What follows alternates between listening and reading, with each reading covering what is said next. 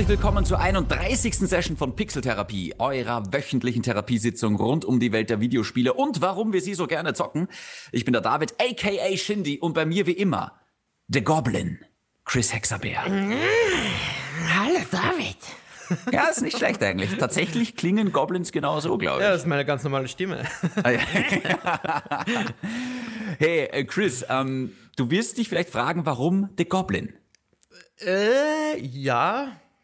Ich bei dir stelle ich mir keine Fragen mehr. Bei mir, keine Ahnung, wo das herkommt, ja, schon wieder. Ähm, nein, tatsächlich, ich bin jetzt über ein Spiel drüber gestolpert, ähm, was ich für ein bisschen underrated halte und deswegen auch heute das Topic of the Show, weil wir werden heute unsere Top 5 der underratedsten Spiele präsentieren, wo wir das Gefühl haben, hey, die bekommen nicht genug Liebe und jetzt momentan ist eh gerade ein bisschen so ein Loch drinnen ähm, wo Genau. wir uns gedacht haben, bevor jetzt die ganzen großen Blockbuster-Spiele kommen, vielleicht jetzt die Zeit nutzen und ein bisschen was nachholen.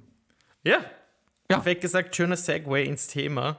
Wir Ja, sind wie voll. immer vorbereitet, ne? Ich habe meine Wir- Liste, du hast deine Liste. Ich habe meine Liste, du hast deine Liste, genau so ist es. Und wir äh, beginnen wie immer direkt mit Watcher Playing, ähm, nämlich Sticks, falls dir das Spiel was sagt. Absolut nicht. Nein. Absolut nicht. Erzähle mehr. Okay.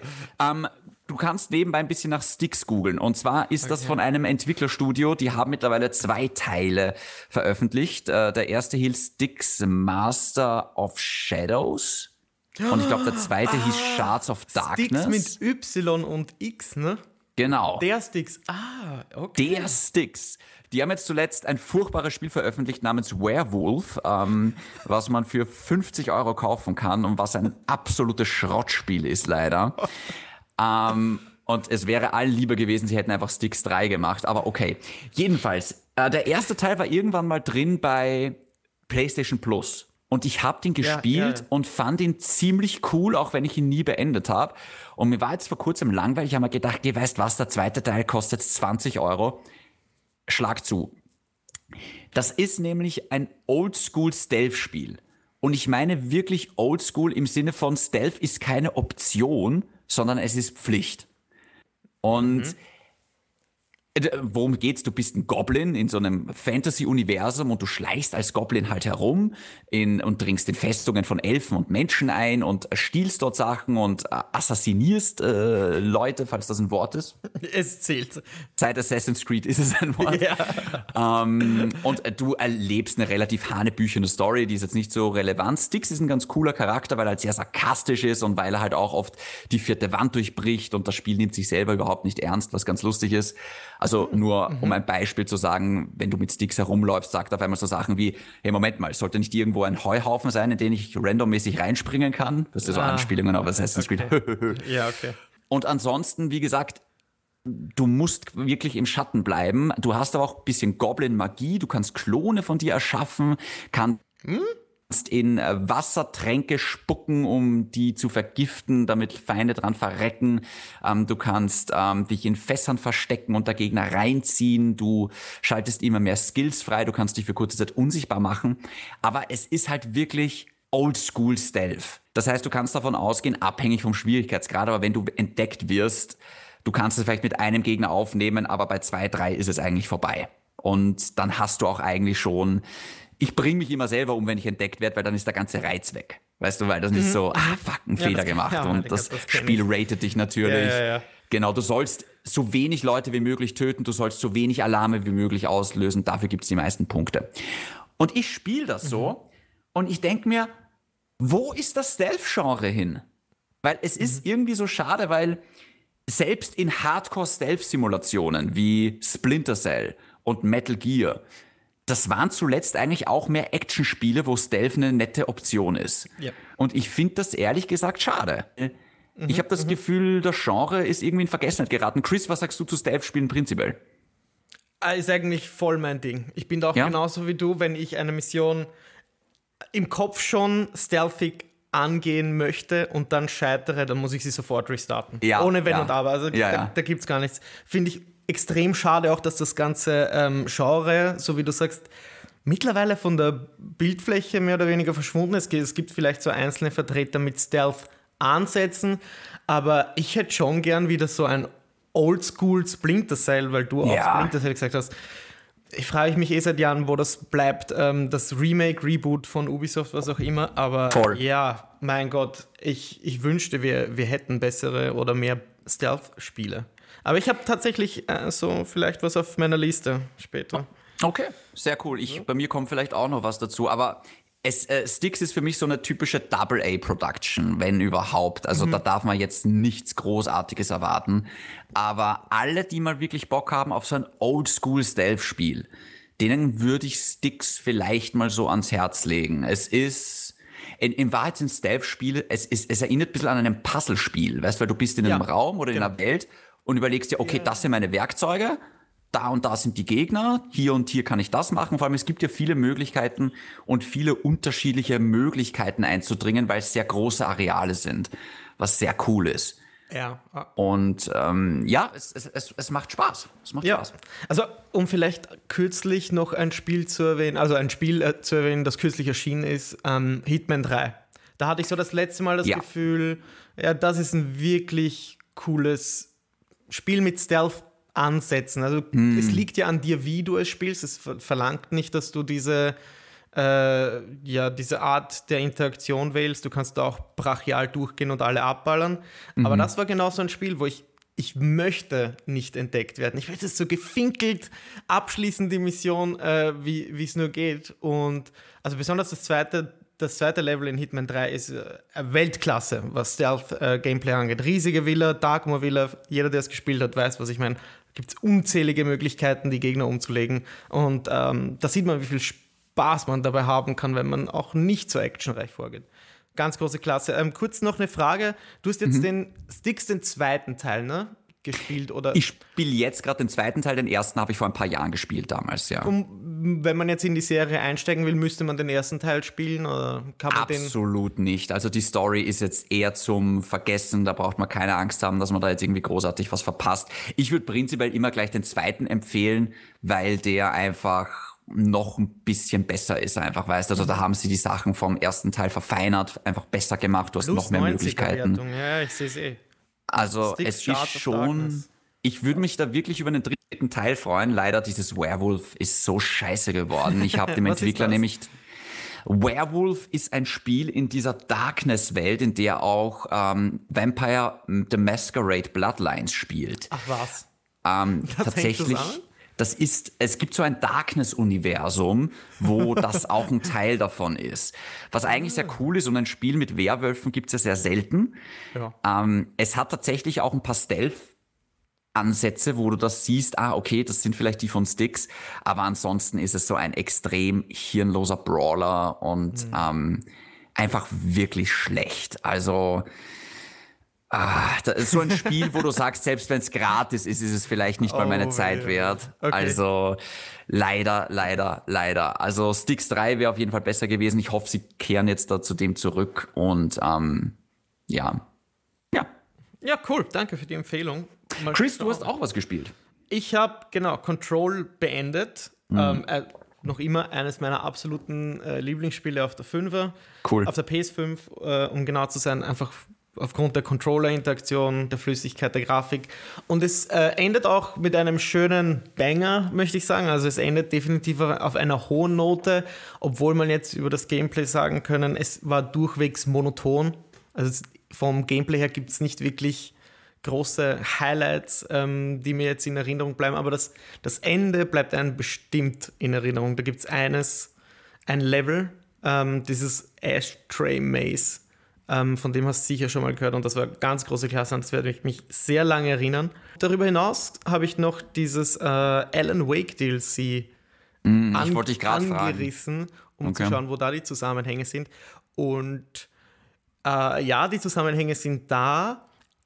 Ja, man sieht Alan Wake. Es ist jetzt aber nicht so, dass ähm, der irgendwie in deiner Spielwelt auftaucht oder so. Ähm, aber er, er er erzählt schon einen Teil der Geschichte zu diesem DLC und gibt dir Kontext zu den, zu den Zusammenhängen und dann findest du Dokumente, die eben darauf hinweisen, dass ähm, in der Geschichte von, von ähm, Alan Wake, so heißt er, mhm. ähm, dass äh, es da schon ganz viele Bureau of Control Officer vor Ort, also in dem Spiel dass die schon da waren und welche Diskussionen die geführt haben und dass das alles eigentlich auch ähm, mehr oder weniger die Geschehnisse aus Alan Wake mehr zusammenhängen mit ähm, Control. Also es gibt da schon definitiv eine coole Verbindung. Allerdings war es das auch schon mit ähm, dem, was cool ist, weil das Gameplay ändert sich jetzt nicht äh, drastisch. Man ist da auf der mehr oder weniger auf der Jagd nach einem weiteren Object of Power oder mehr oder weniger ja. einen, einen, einen Feind, der, der einfach durch die Hiss so korrumpiert wurde, dass der jetzt in einem neuen Abteil von Control quasi ähm, berserk geht und du musst den ausschalten.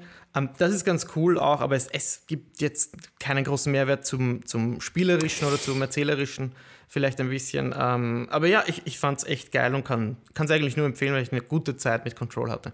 Kurze Frage, wie lange hast du es jetzt gespielt? Hast du da oh, eine Uhrzeit im Kopf? Äh, ich würde sagen 15, 16 Stunden.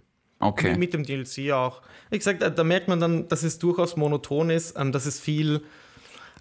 Äh, also es gibt keinen komplexen Skilltree. Es, es, äh, das, die Simplizität hat natürlich auch was Schönes, aber man würde sich dann halt mehr Komplexität wünschen, wenn man schon an einem Punkt ist im Spiel, äh, der so fortgeschritten ist und alle Kämpfe dann aber eigentlich gleich ausgehen. Das ist so ein bisschen die saure Note, die ich noch mitnehme.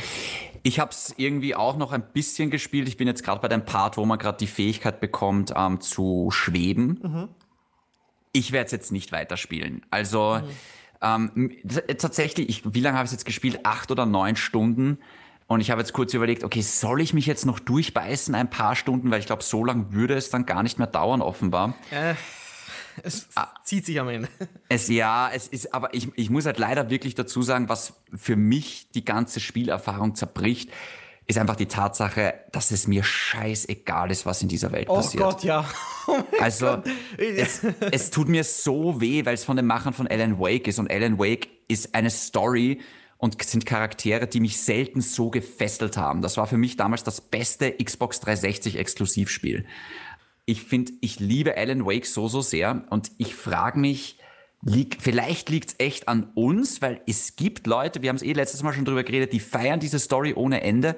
Mir ist der Dylan und sie, ich weiß nicht mal, wie heißt sie noch schnell? Jessie. Jessie, schau, Namen schon vergessen. Mir sind alle Charaktere, die ich treffe, scheißegal. Mir ist mein Bruder, scheißegal. Mir ist dieses Oldes Haus, scheißegal. Ich will einfach nur mit coolen Kräften Tische und Feuerlöscher nach, nach Viechern schmeißen. Ja. Das ist großartig. Alles andere finde ich, ich, ich finde so, ich, ich habe das, äh, das Gefühl, dass das Spiel ist auf Zwang verwirrend und auf so Pseudo, nicht pseudo-intellektuell, aber so auf Pseudo, hey, ich bin anders und mein mhm, Storytelling ja, ja. ist anders, aber es ist für ja. mich nichts dahinter. Und so fühlt es sich an, ja. Ja, aber es ist, vielleicht seht ihr das ein bisschen anders, könnt ihr uns gerne schreiben auf Instagram. Uh, Chris, wenn du sonst nichts gezockt hast, würde ich sagen, wir gehen weiter in den News-Ticker. Tick-Tack, Tick-Tack, Tick-Tack, Tick-Tack. Weil es gibt wirklich gute Nachrichten. Ähm, das erste, oh, was yeah. wir relativ schnell abhaken können, ist Ratchet Clank hat ein ja. Release-Datum. Ja, der 11. Juni. Ähm, nur noch so lange dauert es, bis äh, Ratchet Clank ihr PS5-Abenteuer beginnt. Das Ganze ist erschienen mit einem neuen Trailer. Ich weiß gar nicht, ob da neue Inhalte auch gezeigt wurden. Äh, ich war. Ich glaube nicht. ich habe gleich zum, so zum Ende geskippt, äh, weil da schon Release-Trailer drauf stand. Und ja, was es sind nur 30 Sekunden oder so. Ja, ich glaube, es ist kein genau. wirklicher. Ich, ja. ich freue mich ungemein. Ich hoffe, die halten das äh, Release-Datum ein, damit wir oh, wirklich oh, ein, ein, schönes Game haben im Juni. Weil im mhm. Moment wird ja relativ viel verschoben und ich hoffe, die haben sich absichtlich so viel Zeit gelassen seit der ursprünglichen Ankündigung, ähm, dass sie sich mit dem Datum auch wirklich hundertprozentig sicher sind, dass sie das nicht wieder verschieben müssen, weil im Sommer schaut es dann schon wieder anders aus. Ich bin mir sicher, dass, äh, dass der 11. Juni jetzt eingehalten wird, sonst hätten sie den Trailer nicht rausgehauen. Ich glaube auch, dass das Spiel eigentlich schon mehr oder weniger eh länger fertig ist. Ja, Vielleicht hat man dann jetzt noch ja, ja. Ähm, jetzt den richtigen Moment abgewartet. Ich glaube, man wartet jetzt auch bis Juni, weil bis dahin mehr PS5s verfügbar sind. Und Ratchet Clank ist tatsächlich ein PS5-exklusives Spiel. Das ist mhm. nicht so, dass man sagen kann, wie bei Spider-Man, okay, das kann ich auch auf der PS4 zocken. Ähm, ich bin mir hundertprozentig sicher, es wird ein Bundle geben im Juni mit Ratchet Clank und die PS5. Ähm, ja das, das, das wäre eine super Sache. Vielleicht sehen wir sogar unsere eher ein, ein, eigenes Design für die PS5, das erste mit Ratchet und Clank. Ach so, eine du weißt, was ich meine? dynamische Theme im Hintergrund? Oder wie? Nein, nein, also wirklich, dass das nicht weiß ah, ist, die Playstation, so, die, die sondern wirklich PS5 zum Austauschen, ja, ja. dass das ein Ratchet und Clank Design hat, könnte geil. ich mir vorstellen. Ansonsten, hey, das Spiel hat Potenzial, dass es mein Lieblingsspiel auf der PS5 wird oder dass es überhaupt das beste PS5-Spiel wird, weil Ratchet und Clank war immer großartig.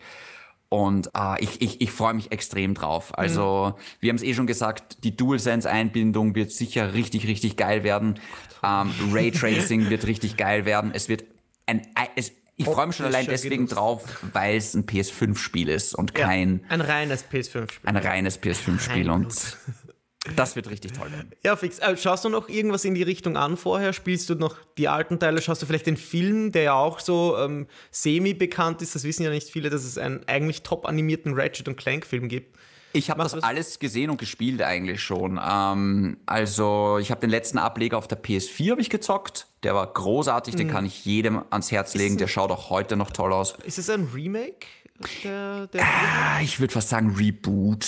Okay. Ähm, es, ist, es ist, ja, es ist, es ist ein Reboot in Wahrheit, okay. könnte man sagen. Vom ersten, da sieht man, wie sich Ratchet und Clank kennenlernen. Also, ja. Genau, ich, ich glaube, das ging nämlich Hand und Hand äh, mit dem Film, ne? Mit Damals. dem Film tatsächlich. Es sind auch viele Szenen aus dem Spiel, sind mehr oder weniger im Film drinnen. Geil. ähm, was für interessante Flashbacks sorgt, wenn man sich das so anschaut. Aber ansonsten, ich habe auch diese Trilogie geliebt damals auf der PS3, dieses äh, Tools of Destruction und The Crack in Time. Das waren so äh. tolle Spiele. Bin gespannt, ob der neue Teil von der Qualität rankommt, weil das waren wirklich, ich möchte fast sagen, Meisterwerke. Also mhm. die, auch die eigentlich ein bisschen underrated, finde ich, Ratchet und Clank könnte fast auf die Liste gesetzt werden. Habe ich mir auch gerade gedacht. Aber ja, es ist, ich finde, die Serie hat sich viel mehr Aufmerksamkeit verdient. Einfach weil es so qualitativ hochwertige Spiele sind. Absolut. Ja. ja, sicher. Sie sind immer irgendwie im Schatten von Jack und Dexter, glaube ich, gestanden. Das hat ihnen nicht so, so gut getan. Und jetzt, weiß ich nicht, werden sie irgendwie so müde belächelt, finde ich, von der Community, als, als halt so 90er Maskottchen. Naja, ich, ich glaube, sie haben es halt schwer neben Spider-Man und Uncharted und God of War und Last of Us, weißt du, so diese AAA, ich meine, das ist auch ein AAA-Spiel, aber das sind halt so diese ich habe das Gefühl, Ratchet und Clank ist so ein bisschen so, ja, das ist mehr so ein Spiel, was man sich auf einer Nintendo-Konsole erwartet, wenn du weißt, was ich meine. Mhm. Ähm, keine Ahnung, ich kann es nicht sagen, woran es liegt, weil ich finde die Charaktere großartig, ich finde die Story extrem unterhaltsam. Also spielt Ratchet und Clank. Ich kann es euch nur empfehlen. Ist nicht nur was für jüngere Zielgruppen. Also Absolut das ist eigentlich, nicht. was man sagen muss. Es hat ja. halt diesen Anschein, aber es ist tatsächlich erwachsener geschrieben, als viele vermuten würden. Sogar die Titel sind eigentlich sexuelle Innuendos, sagt man, glaube ich. Also, dass das eine Anspielung ist. Würd, würde viele überraschen. Traut's euch. Und es ist kein Jump and Run, es ist mehr ein Action-Adventure. Ja, voll, also, genau. Ja. Ähm, Chris, reden wir über was anderes, wo wir gerade The Last of Us erwähnt haben. Und zwar, es gibt ja eine Serie von HBO Max, beziehungsweise soll es die geben. Und mittlerweile wissen wir auch, wer die Hauptrollen spielen wird. Exakt. Und die Wahl könnte besser sein oder könnte sie nicht besser sein. Es trifft auf jeden Fall Pedro Pascal, den man aus Mandalorian und Game of Thrones kennt. Der wird die Rolle des Joel Miller übernehmen. Mhm. Und die gute Bella Ramsey, die man auch aus Game of Thrones kennt, als Lady Mormont, wird die Rolle von Ellie übernehmen. Kein ja. Name hier. äh, ja, Frage an dich, David. Wie findest du das Casting? Ich finde es ziemlich gut. Es ist jetzt nicht, ich hätte jetzt nie an die zwei Schauspieler gedacht, aber ich nehme es mir nicht raus, dass ich es besser weiß. Ich glaube, viele und vor allem auch ich, ich hatte in meinem Kopf einfach so sehr schon Hugh Jackman ähm, als, als, als Joel Miller, weil er einfach eins zu eins in The Wolverine so aussieht im letzten Teil, weißt du, mit diesem Bart, wo er auch mit diesem kleinen Mädchen auf den Roadtrip geht. Du hast den Film sicher gesehen. Logan, na sicher. Ähm, und Logan hat so viel Inspiration von The Last of Us, dass das, glaube ich, mhm. viele schon damit verbunden haben. Mhm. Ich finde, Pedro Pascal ist ein super Schauspieler. Ich kenne ihn auch aus Narcos, wo er großartig mhm. gespielt hat. Ja, voll. Nein, ich kann mir das schon gut vorstellen, ehrlich gesagt. Ich finde es schön, dass der Schauspieler jetzt so viel Aufmerksamkeit bekommt. Jetzt hat er eigentlich potenziell zwei Hitserien, die parallel laufen, mit Mandalorian und mit HBO, äh, mit HBO The Last of Us. Mhm, ähm, zu ihr also sie gehen offenbar ein Stückchen jünger noch mit Ellie. Also sie steigen nicht ein mit, mit ihr als Teenagerin, wo sie jetzt vielleicht schon 15, 16 ist, sondern nee, sie ist wirklich noch ein sehr kleines Mädchen. Ähm, was auch interessant ist. Ähm, ja, sie schielt. Okay. Ich finde es ich find's ziemlich gut. Ich, es, es war jetzt nicht das, woran ich gedacht habe, aber hey, wer hätte auch damals gedacht, dass Ben Affleck ein guter Batman wird oder dass Heath Ledger ein guter Joker wird. Also ja, man, ja. man muss da den Leuten auch ein bisschen vertrauen und HBO, die wissen schon, was sie tun. Absolut. Die viele, haben sich einen viele, Vertrauensvorsprung erarbeitet. Ja, auf jeden Fall. Zwar nicht mit dem Ende von Game of Thrones, aber so generell, ähm, was sie auch derzeit jetzt in der Post- Game of Thrones Zeit machen, finde ich großartig. Gibt es fantastisch, fantastische Shows, ähm, die man sich reinziehen kann. So gut. Viele beschweren sich online weniger über das Casting von ihr, der Bella Ramsey, als über das Casting von äh, Pedro Pascal. Da hätten sich viele auch den ähm, Nicolas Costa, Costa Waldau, glaube ich, heißt der, mhm. ähm, der Jamie Lannister aus Game of Thrones. Den ja, hätten ja. sich viele als äh, Joel vorstellen können. Oder Hätte gewünscht. auch gepasst, ja. Voll, man hat auch gehört, dass ähm, ah, der Mashallah Ali im Gespräch war, ein schwarzer mhm. Joel, das wäre auch ganz interessant gewesen. Großartiger Schauspieler. Auch, ja, fantastisch. Ja. der wird ja nicht der Blade übrigens. Ja, aber ich, ich wollte es gerade sagen, ich meine, der ja. hat eh auch genug äh, Rollen. Der hat vielleicht gar keine Zeit. Ja. ja voll. Hast du gesehen Green Book mit ihm? Ja, und bist du wahnsinnig. Ja. Super Film. Wahnsinn, Wahnsinn. Mit Vigo Mortensen wäre auch ein guter Joel gewesen eigentlich. Ja, also, ich mein, also, ja. du hast hier gesehen The Road, oder? Absolut. Ich meine, The Road ist angeblich die Vorlage für The Last of Us. Auch. Und für God of War, fürs letzte auch, hat Cory Barlock gesagt. Ja. Also The Road, ein ganz ein wegweisender Film, was so, ja, äh, ja wegen der Vater-Sohn-Beziehung allein deswegen. Also äh, ja. da gibt es natürlich viele Schauspieler, die da gepasst haben, aber dieser Pedro Pascal, dem traue ich da sehr viel zu. Also das passt schon. Ja, ich habe nur so ein Problem mit ihr, muss ich ehrlich sagen. Sie, also ich höre wenig Beschwerden über sie, aber ihr Casting gefällt mir nicht so ganz. Sie wirkt jung. Natürlich kann sie wahnsinnig schauspielern und äh, das muss sie auch können, weil die Ellie ja sehr impulsiv ist, aggressiv ist, vor allem als sie noch jünger ist. Ja, ähm, aber ich weiß nicht, sie hat nicht so dieses, diese diese Ausstrahlung, finde ich. Ähm, vielleicht, da muss mich die Performance überzeugen, aber ich meine, ich schaue sie an und ich wette, Make-up macht da viel, aber sie ist halt 20 eigentlich schon, die Schauspielerin. Oh. Ähm, die schaut nur extrem jung die schaut aus. Wirklich extrem jung ja. aus. Interessant. Weil ich, ohne Spaß, ich hätte mir jetzt gedacht, wie alt ist die? Zwölf? Ja, ich, das ist halt so krass. Ne? Da gibt es ein paar Schauspieler, da denkst du dir, oh mein Gott, also entweder ist der 13 oder 30. Aber du darfst nicht, du darfst nicht rechnen, äh, du darfst dazu rechnen, ähm, die Serie soll ja im Idealfall jahrelang rennen. Vielleicht, wenn sie das gut wär, läuft, das wär, fünf, klar. sechs, zehn Jahre. Also ich bin tatsächlich auch sehr auf die Story gespannt, ob sie versuchen, ja, was ganz Eigenes zu machen, irgendwie die Videospiele zu imitieren, was ich nicht hoffe. Ich hoffe in dem Fall tatsächlich, sie trauen sich was Eigenes zu machen, weil die Videospiele sind cineastisch und storytechnisch wahrscheinlich viel besser als alles, was wir je in einer Serie bekommen werden. Das stimmt. Das stimmt. Ja, ich, ich, ja, ich habe auch ein Problem damit, dass man schon ungefähr weiß, was so passieren könnte, wenn sie wirklich eins zu eins die Story kopieren. Ähm, mm. Es gab auch die Vorstellung, dass es gar nicht um Joel und Ellie geht, was auch cool ist, solange sie im selben cool. Universum spielt, aber ich meine, das Casting ist halt schon sehr eindeutig, in, we in welche Richtung diese Show abzielt. Und, ja. Ich finde es nämlich wirklich toll, weil gerade der zweite Teil hat bewiesen, hey, The Last of Us ist nicht Joel und Ellie. Ja. Weißt, die sind genauso grau, weder schwarz, also weißt du, da gibt es kein Schwarz und Weiß, die sind mhm. genauso grau wie alle anderen, die haben alle Blut an ihren Händen. Und ich wäre zum Beispiel voll damit einverstanden gewesen, kannst du dich noch an die Familie erinnern, Vater und Sohn, den du im ersten Teil triffst, die zwei Schwarzen? Das sind ähm, Brüder, Sam und Henry. Ah, stimmt, genau. Ja, ja. der eine war so jung, der andere. Schau, die hätte ich mir, finde ich auch interessant. Das wäre auch spannend. Ja, was absolut, genau. Eine, eine Prequel-Serie mit denen. Aber schauen wir mal, vielleicht ist das erst der Beginn eines tollen The Last of Us-Universums. Hoffentlich. Hoffentlich. ja, ja. Das ist so krass. Es ist überhaupt absurd, dass wir 2021 da sitzen. Wir sprechen nicht nur über eine The Last of Us Show, was eine unserer absoluten Lieblingsmarken ist. Ich meine, das kann man ja so sagen. Ja. Die kommt mit dem besten Schreiber, mit wirklich fantastischen Schauspielern auf einem der besten Sender, die Serien produziert.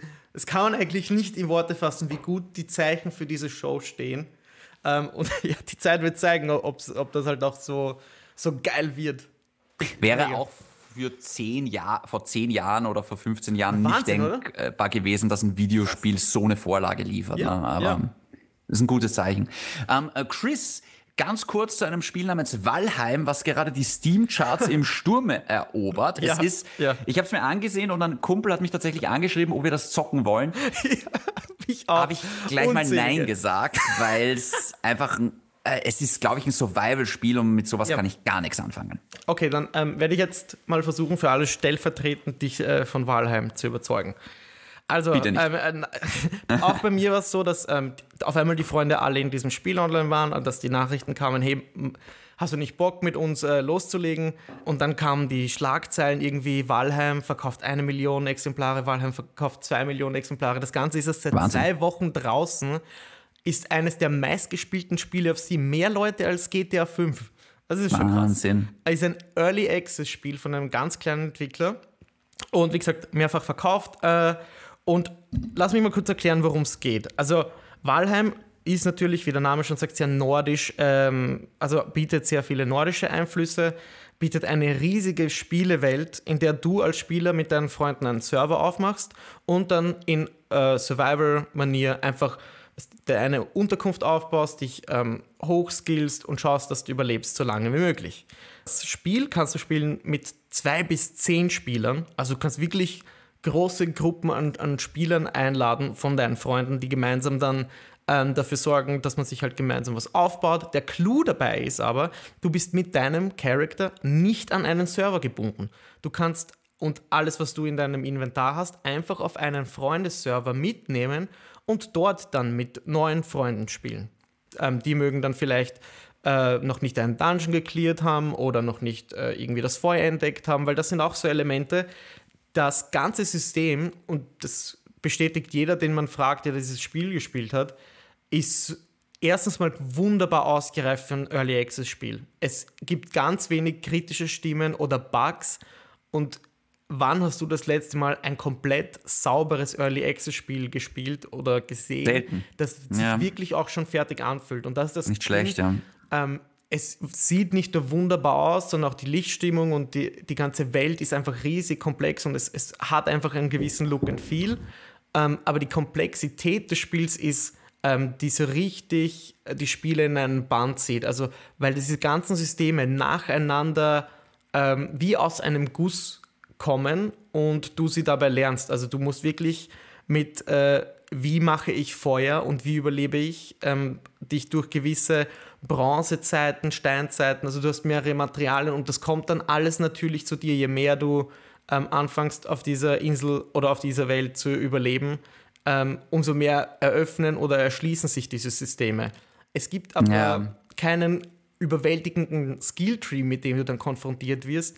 Äh, es gibt nämlich gar keine Skills. Es gibt, also Skills, es gibt verschiedene Waffen und die haben verschiedene Sets von Angriffen, verschiedene Boni und so weiter. Also es ist nicht so komplex, sondern es ist komplex auf eine spielerische Art und Weise. Ähm, es, kommt, es bietet dir viele Möglichkeiten, dich zu individualisieren. Darf ich eine Zwischenfrage stellen? Ähm, wem würdest du das Spiel empfehlen? Also wenn man Fan ist von welchem Spiel oder von wem würdest du es empfehlen? Äh, auf jeden Fall Leute, die so kürzlich äh, Rust zum Beispiel gespielt haben ah, oder, okay. The Forest. Vielleicht sind die zu realistisch. Ähm, oder wie, wie hieß denn dieses Spiel, das wir da gemeinsam gespielt haben? Ähm, Grounded. Es, sind, es ist halt wirklich ein Survival-Game, das mh, mm, auch so Souls Einflüsse hat. Also Combat ist jetzt nicht so MMO-like ähm, oder, oder sehr indirektes Fuchteln der Waffen. Es ist wirklich Gegner anvisieren,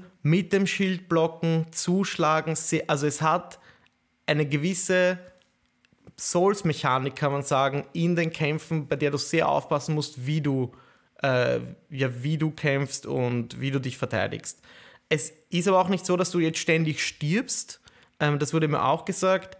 Du schaust aber sehr darauf, was dein Charakter ist, äh, bevor er losgeht, weil das zum Beispiel deine Ausdauer jetzt die Ausdauerleiste wesentlich größer macht. Dann kannst du weiter laufen, kannst du schlagen und so weiter und dich so ähm, immer mehr verbreiten in der Welt. Und es gibt natürlich auch Dungeons, die besucht werden können durch Portale, auf denen dann riesige Gegner warten. Und es gibt generell so viel herauszufinden für ein Early Access Spiel.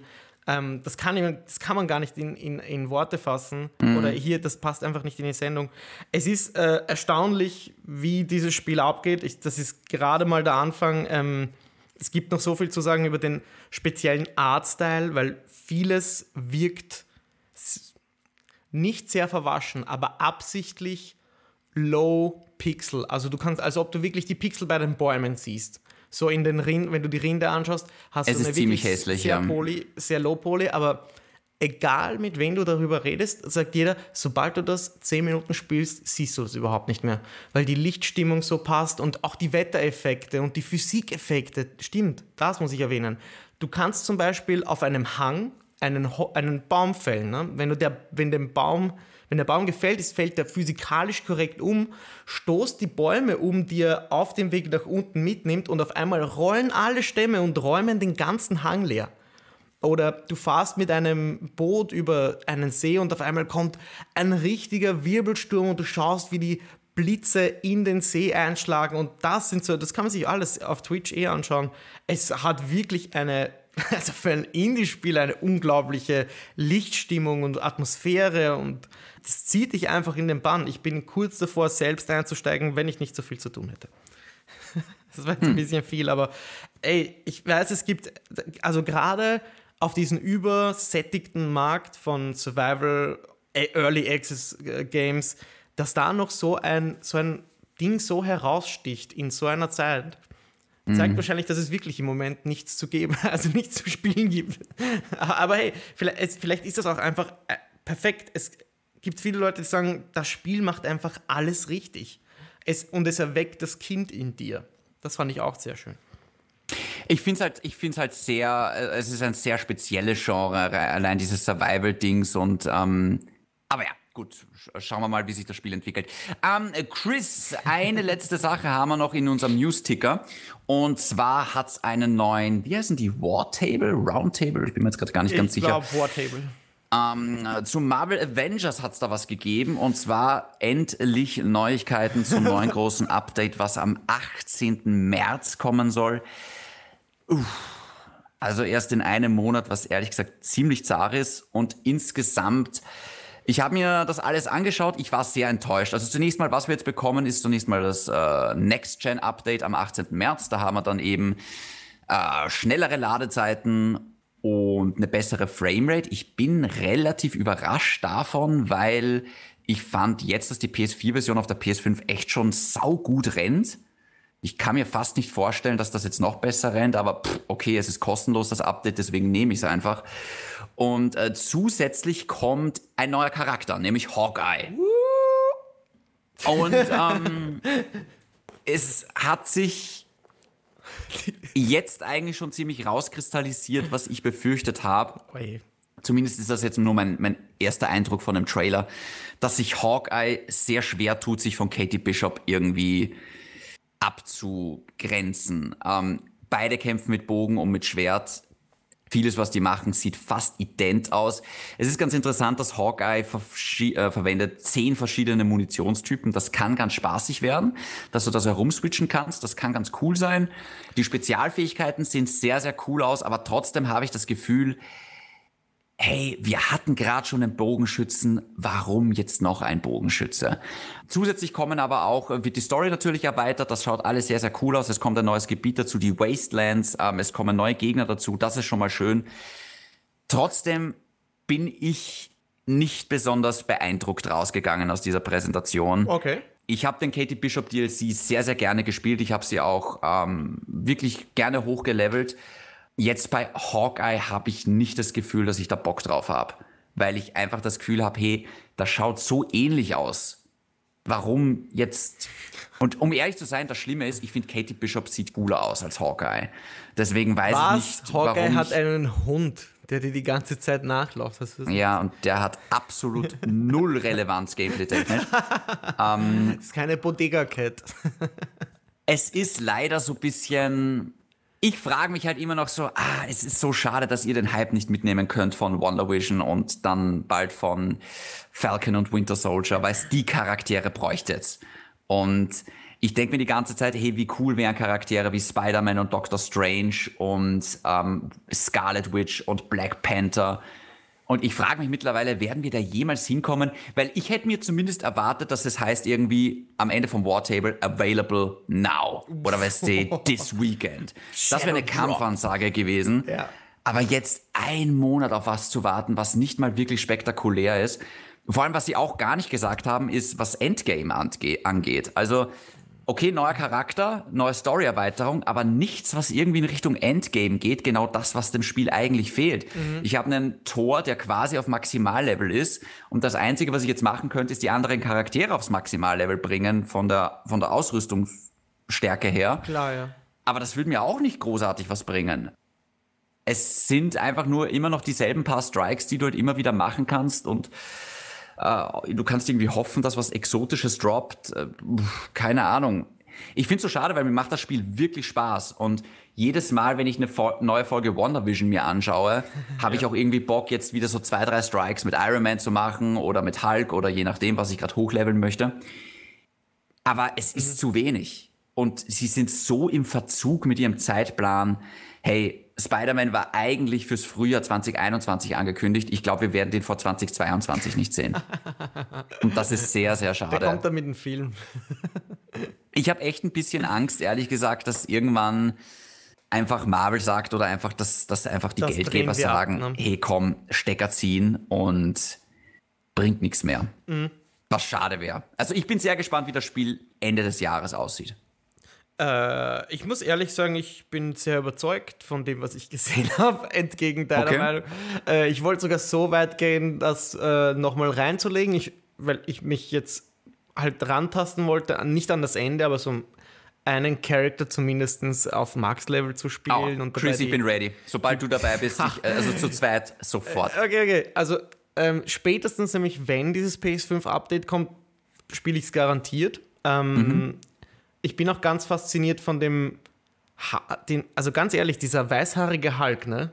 Ja. Den man da sieht. Ich habe keine Ahnung, wie der zum Story-Kontext passt, aber schon allein, dass der da drin ist und mit dieser, mit dem apokalyptischen Setting, habe ich Bock drauf. ich kann gar nicht sagen, wieso, aber irgendwie, ich weiß ja auch, dass das Spiel jetzt nicht irgendwie das abwechslungsreichste ist. Und da in die Richtung würde ich mir halt wünschen, mach doch mehr verschiedene Missionen oder einfach ein unterschiedliches Mission Design. Ja. Es ist oft das Gleiche und eigentlich ja, ja. ist es ein gutes Spiel. Die Kampagne, die Story, die wird vielfach gelobt. Es ist gerade, es ist halt so ein verkorkster, so verkorkst irgendwie auf seine charmante Art und Weise mittlerweile, muss ich sagen, dass es schwer ist, Leute davon zu überzeugen, die dem Ganzen keine Chance geben wollen oder werden. Aber ich bekomme eigentlich immer mehr Bock drauf. Und ich finde auch nicht, dass sie so krass im Verzug sind mit ihrem Content-Update, weil jede Firma gerade im Verzug ist durch Covid. Ähm, da, das ist sowieso klar, aber überleg mal, das Spiel ist jetzt draußen seit gut sechs, sieben Monaten. Es gab zwei, drei Updates. Das sind doch eigentlich schon mehr als bei anderen Titeln. Also um jetzt Anthem herzuziehen, wo schneller der Stoppel zugedreht oder der Hahn zugedreht wurde, als die Spieler schauen konnten. Ähm, da finde ich den Support eigentlich gar nicht so, also ich finde die Art und Weise, wie die vorgehen mit der Marke, eigentlich gar nicht mehr so verkehrt. Und jetzt, nachdem Cyberpunk zum Beispiel geschlittert ist bis zum Umfallen und es viele Titel gibt. Ja gut, aber du kannst jetzt nicht einfach die schlechtesten Spiele als Beispiele hernehmen. Das ist schon klar, dass, dass solche Spiele besser, also im Vergleich zu Totalausfällen wie Anthem sieht das natürlich immer noch gut aus. Ja, aber es, halt es, ist, es ist halt ein, ein Plattform, es ist ein Gaming as a Service Ding und da gibt es nicht viele Vergleiche aus der Vergangenheit, die du herziehen kannst, die positiv sind. Also, das ist richtig. Das es ist einfach dieses so ein negativ behaftetes Genre, dass du fast immer mit negativen Schlagzeilen launchst und über Zeit wird es besser. Und das hat No Man's Sky super gemacht, das hat Battle, ich meine, sind halt auch andere Spiele, aber das kannst mhm. du umdrehen und diese Meinung ändern und ich finde nichts, ich finde nichts Schlechtes daran, ähm, wie die das machen und ich freue mich auf, den, auf das Update. Ich freue mich, wie gesagt, ich freue mich eh auch drauf. Mir ist es nur zu wenig zu spät. momentan, weil mhm. ich habe das Gefühl, allein das Next-Gen-Update, hey, das hätte im November fertig sein sollen in Wahrheit. Weißt also zum Launch der Next-Gen-Konsolen, das hätte einfach fertig sein sollen. Aber mhm. okay, ist jetzt nur meine Meinung. Ja. Ähm, ja, es wäre natürlich der Optimalfall. Was mich am meisten stört, ist gerade, dass wir jetzt zwei Bogenschützen haben als zwei DLC-Charaktere. Das und das ist so, das, das ist so ein Schwachsinn einfach ja. nur. Also auch, okay, es gibt sicher storytechnisch ergibt das Sinn, weil Katie Bishop ja die Tochter von Hawkeye ist und so weiter und so fort. Aber hey, ah, ich glaube, wir hätten uns alle mehr einen, warum nicht Katie Bishop aufheben, wenn Katie Bishop ihre Disney Plus Show bekommt? Weißt du, und warum dann nicht mit Charakteren wie WandaVision starten? Dass man sich da ein bisschen abspricht. Weißt du, dass man sich denkt, okay, was kommt als nächstes? Ah, okay, WandaVision wird im Februar einen Hype auslösen. Wäre cool, wenn wir da zumindest einen der beiden Charaktere haben. Mhm. Ah, okay, danach kommt der Winter Soldier. Ah, wäre cool, wenn wir den Hype mitnehmen. Ja. Weißt du, und das finde ich halt, hey, Black Widow kommt äh, irgendwie raus, da braucht die neue Kostüme, da braucht die neue Missionen vielleicht für Black Widow, weißt du, auch da ein Mini-Update, dass ich das einfach mitnehme. Und ähm, das tut mir ein bisschen weh, dass sie das so offenbar gar nicht machen und halt einfach ihr eigenes Ding kochen, was okay, die gehen einen ganz anderen Weg Richtung Story. Das ist was ganz eigenes, kann ich respektieren, aber ich finde einfach zwei Charaktere rauszubringen sind, finde ich es ich ist glaube, ein bisschen es, faul. Du hast halt auch Katie Bishop nicht gespielt, musst du muss man fairerweise dazu sagen. Das ich glaube, hättest du das gespielt, hättest du jetzt auch weniger Bock auf Hawkeye. Ja. Okay, das glaube ich gern. Ja. ja. Chris, ja. lassen wir das mal hinter uns und kommen wir zu unserer Underrated Games Liste. Gerne. Möchtest du beginnen oder soll ich? Wie du möchtest. Fang du an. Äh, okay, ich, so ich fange mal an ähm, mit meinem ersten Spiel und das ist, oh Gott, ich hoffe, ihr hasst mich jetzt nicht, aber es ist Death Stranding. Ich hasse ähm, dich. Okay, ähm, so warum ist Death Stranding meine Wahl? Ähm, in erster Linie glaube ich, dass zu wenig Leute dem eine Chance gegeben haben. Es ist ein überragendes Spiel. Es ist ein einzigartiges Spiel und je länger dieser Lockdown dauert, umso mehr habe ich mir gewünscht oder wünsche ich mir, dieses Spiel niemals äh, komplett durchgezogen zu haben, sondern von vorne zu beginnen. Ähm, weil mir mhm. fehlt persönlich die Motivation, mich wieder hunderte Stunden oder 100 Stunden ähm, auf die Reise zu machen. Wie lange hast du es gespielt? 120 Stunden, um genau zu sein. Ähm, aber auf Platin. ähm, Fuck my life. Es, es, ist, es ist, man muss wirklich sagen, ein sehr einzigartiges Spiel. Das stimmt. Ähm, es ist ein eigenes Genre. Es fast. ist ein eigenes Genre fast. Es hat, wie wir vorher erwähnt haben, ähm, seine Stealth-Elemente. Also es hat auch seine Momente, wo du nicht erwischt werden willst und wenn was schief geht, dann kotzt es dich an. Zumindest war das immer so bei mir. Ähm, es gibt Kämpfe, es haltet sich aber sehr zurück als actionreiches Spiel. Es ist jetzt nicht äh, eine, ein gewaltiger Epos oder so, es ist eher die, eine ruhige Journey gegen extrem starke Gegner. Ähm, und dazu gehören nicht nur Charaktere, sondern auch die, die Naturgewalten und ähm, diese Welt zu bereisen, wenn ich mir vorstelle, mhm. wie viel Zeit ich jetzt im Lockdown eigentlich habe, das wäre so schön. Ich kann das nur jedem empfehlen, wer sich so einfach fallen lassen möchte in eine Welt, in der man überleben muss, in der man schleichen muss, in der man vielleicht mit einer zu kontroversen, zu konfusen Story konfrontiert wird, ähm, dem kann ich Death Stranding nur ins Herz legen. Außerdem natürlich dabei Norman Reedus und Mats Mikkelsen, ähm, Guillermo del Toro, ein Wahnsinnscast, natürlich das Ganze Guillermo del Toro, Koji großartig. Also von. Hideo Kojima. Ähm, es ist ein wirklich eigenes Spiel, aber die Musik ist fantastisch, die Optik ist mittlerweile super, also es läuft flüssig, ähm, es kostet kaum was. Ich finde nur, das ist, ähm, nachdem Kojima ja nicht mehr bei Konami ist und nicht mehr Metal Gear macht, so etwas untergegangenes Game aus meiner Sicht. Ich, ich freue mich extrem auf das, was nochmal kommt. Ich bezweifle aber, dass äh, der, es ein zweiter Teil wird. Na, ähm, gen genau, und deswegen, das wird so ein allein, so, so eine Perle sein, die auch alleine bleibt. Ich glaube nicht, dass es da irgendwie vielleicht, vielleicht probiert irgendjemand mal diese Genre wieder aufzumachen, aber im Moment ist es so ein Alleinstellungsmerkmal von diesem Spiel, einfach eine unglaubliche Reise zu bieten, die du sonst so nirgends bekommst. Ich hab's gespielt. Ich hab's auch gar nicht mal so kurz gespielt. Ich find's selber ein bisschen schade, dass es mich nicht mehr gecatcht hat. Das tut mir selber ein bisschen weh. Ähm, weil ich fand auch die Welt sehr faszinierend. Ich fand die Charaktere toll. Ich fand's vom Gameplay gar nicht so langweilig, wie man sich das vorstellen könnte. Als Postboten-Simulator, das ist ja, wird ja immer verschrien. Ja, ähm, ja. Aber trotzdem, es hat mich, es war ultimativ nach Metal Gear war es eine Enttäuschung für mich. Um, und es war mir vielleicht auch ein bisschen wie Control, ein bisschen zu pseudo-weird. Ah, okay. Im Sinne von, ich find's, äh, nein, äh, äh, Control interessiert mich viel weniger. Aber auch hier habe ich mir gedacht, irgendwie so, ich find's interessant, aber nicht so interessant, dass ich mir jetzt denke, ich muss jetzt unbedingt wissen, was da abgeht. Und mhm. ähm, ich fand's in der Tat ziemlich beruhigend, fast schon gewisse Missionen. Ja. Ähm, ich meine, in welchem Spiel machst du das, wo du den idealen Pfad durch ein Gelände suchst und ähm, vor allem das Spiel wird ja immer besser. Ja. Je weiter du spielst, weil du hast plötzlich Fahrzeuge und du kannst Straßen bauen plötzlich und du hast genau. ähm, so, irgendwann kannst du sogar so ein Netzwerk aufbauen, ähm, wo du dich so auf, wie so durch Haken, quasi wie so bei so einem Sessellift durchziehen lässt, was ziemlich cool ist. Das macht Spaß, das ist was ganz Eigenes. Ähm, ja, wie gesagt, ich finde es fast ein bisschen schade, dass es mich nicht mehr gecatcht hat. Ich hätte ja. fast ein bisschen Bock drauf, wieder zurückzukommen. Es aber es ist schon sehr speziell. Es ist sehr speziell, ja. ja. aber du hast recht. Deswegen ja auf der Liste. Ja. Ähm, bei mir auf Platz 5 ein Spiel, was, glaube ich, niemand gespielt hat, ähm, weil es damals auf der Launch-Konsole einfach niemand sich diese scheiß Konsole gekauft hat. Und zwar ein Spiel aus einer vergangenen Wii U-Ära, oh nämlich Gott. Zombie was damals noch hieß Zombie U von ja, ja. Ubisoft. Okay. Ähm, es wurde re-released irgendwann auf der PS4 und überhaupt auf den damaligen Konsolen. Ich hab's gespielt, ich hab's mir irgendwann mitgenommen für 10 Euro, 15 Euro, sowas um den Dreh herum. Und ich war so begeistert von diesem Spiel, Chris. ich kann's dir gar nicht sagen. Es ist, es ist tatsächlich ein verstecktes Souls-like in diesem Spiel, weil prinzipiell geht es darum, du wachst auf, Zombie-Apokalypse, ole ole.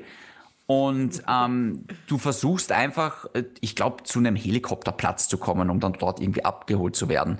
Der Clou daran ist, du startest mit einem Charakter, wenn der stirbt, ist der dauerhaft tot und all deine Sachen sind weg. Also ähnlich wie bei einem Souls-like und du musst dann dahin und kannst deinen Rucksack dann dort wieder aufheben und deine Waffen und deine Ausrüstung wiederfinden und dich selber als Zombie niederprügeln.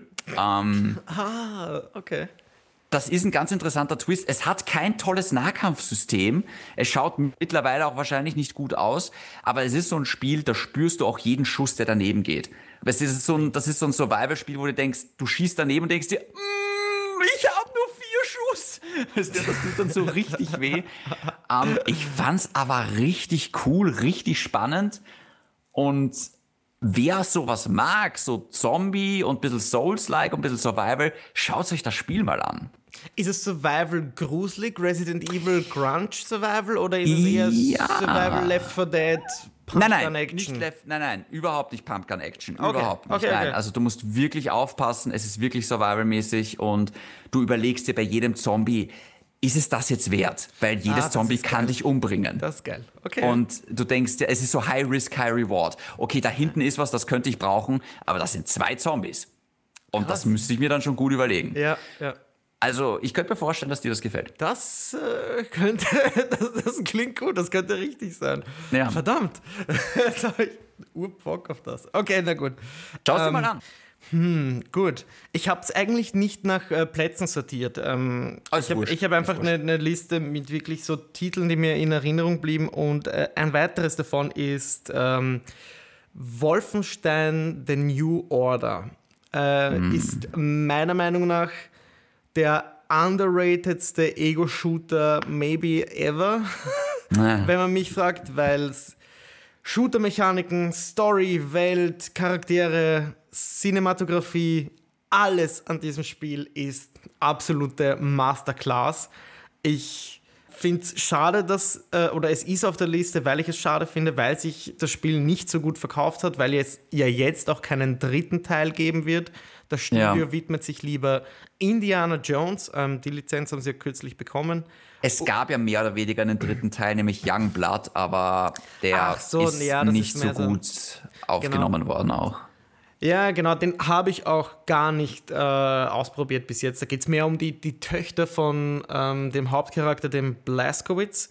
So, äh, der soll gar nicht gut sein, was ich gehört habe. Und man leider hat man das schon so anmerken können, dass es mit dem Studio irgend, irgendwas ist da passiert, weil auch der zweite Teil war nicht so grandios wie der erste. Da gab es einfach so ein Spielehub ähm, mit es, es war komisch. Es, ich weiß nicht, wieso mm. alle Spieler mittlerweile, mittlerweile Hubs brauchen, in denen man mit Charakteren reden kann oder was weiß ich. Ähm, danke, Mass Effect. Ja. Wolfenstein ist einfach straight down Adrenalin pur. Wahnsinnig gut, wahnsinnig sympathisch auch erzählt. Ähm, alternative Geschichte ist sowieso genau meins. Ist cool, ja. Äh, ja, ich. Hast du gesehen, The Man in the High Castle, die Serie? Die erste Staffel. Ich habe bis okay. jetzt dann noch nicht weitergeschaut. Geht die gut aus? Mhm. Ich weiß, wie es aus? Ich habe auch irgendwann aufgehört. Ja, okay, na gut. Hast Aber, du Wolfenstein probiert, den ersten? Tatsächlich nein. Es ist irgendwie aus welchem Grund auch immer an mir vorbeigegangen. Ja. Dabei alles an dem Spiel mag ich eigentlich. Ich mag, dass du ein Waffenrad hast, dass sich das Spiel selber überhaupt nicht ernst nimmt. Also allein wegen dem Waffenrad hat es mich schon sehr an Resistance erinnert, was ich super finde. Es ist, es ist ja ich kann es dir gar nicht sagen, ehrlich gesagt, warum ich es ausgelassen habe, weil ich höre wirklich nur positive Dinge über dieses Spiel. Mhm. Bei mir, das nächste Spiel auf der Liste, das geht jetzt ganz schnell, weil ich schon so viel drüber geredet habe, uh, Mortal Shell. äh, Mortal Shell ja, hat es irgendwie geschafft, mich mehr reinzuziehen in diese Souls-like-Spiele, was ja, was, was eigentlich überraschend ist, weil ich bin nicht der größte, größte Souls-like-Fan, schon gar nicht, wenn es dann so schwierig ist. Nicht, dass Mortal Shell jetzt Dark Souls schwierig ist, aber es ist, es ist schon knackig. Und ich bin einfach so beeindruckt, was dieses Indie-Titel da mit den paar Leuten zusammenbekommen hat. Es ist vom Stil her, kann es locker meiner Meinung nach mit einem From Software-Titel mithalten. Ich finde diese, ähm, diese, ah, wie heißt es noch schnell, diese Mechanik? Diese Harden-Mechanik. Ah, ja ähm, Finde ich super cool. Mhm. Ähm, meiner Meinung nach, jeder große Publisher soll sich dieses Studio jetzt sofort schnappen, weil wenn die Budget haben, wird Mortal Shell 2 den From Software Leuten richtig Konkurrenz machen. Ich finde nämlich, dass es jetzt schon From Software bei dem ein oder anderen Ding auf jeden Fall Konkurrenz macht. Und ähm, ich finde es vom Stil großartig, ich finde das Kampfsystem toll, ich finde diese vier verschiedenen Shells, die man da spielen kann, großartig. Gerade dir, Chris, du musst das endlich spielen. Ich, ich weiß, du, bei jedem Sale, wenn ich ja. sehe, dass ein Sale ist, ist das Erste, was ich mache, äh, ich schaue nach, wie viel Red Dead Redemption kostet. Und danach schaue ich nach, wie viel Mortal Shell kostet. Es braucht mehr Aufmerksamkeit. Also es ist wirklich, gerade alle, die Souls-like mögen, ihr werdet das Spiel lieben. Na, auf jeden Fall. Also ich, ich, ich weiß eigentlich gar nicht, worauf ich warte. Wahrscheinlich mehr Zeit. Ja. Aber glaub mir, ich hole das auf jeden Fall noch vor dem Sommer nach. Das, das Spiel dir.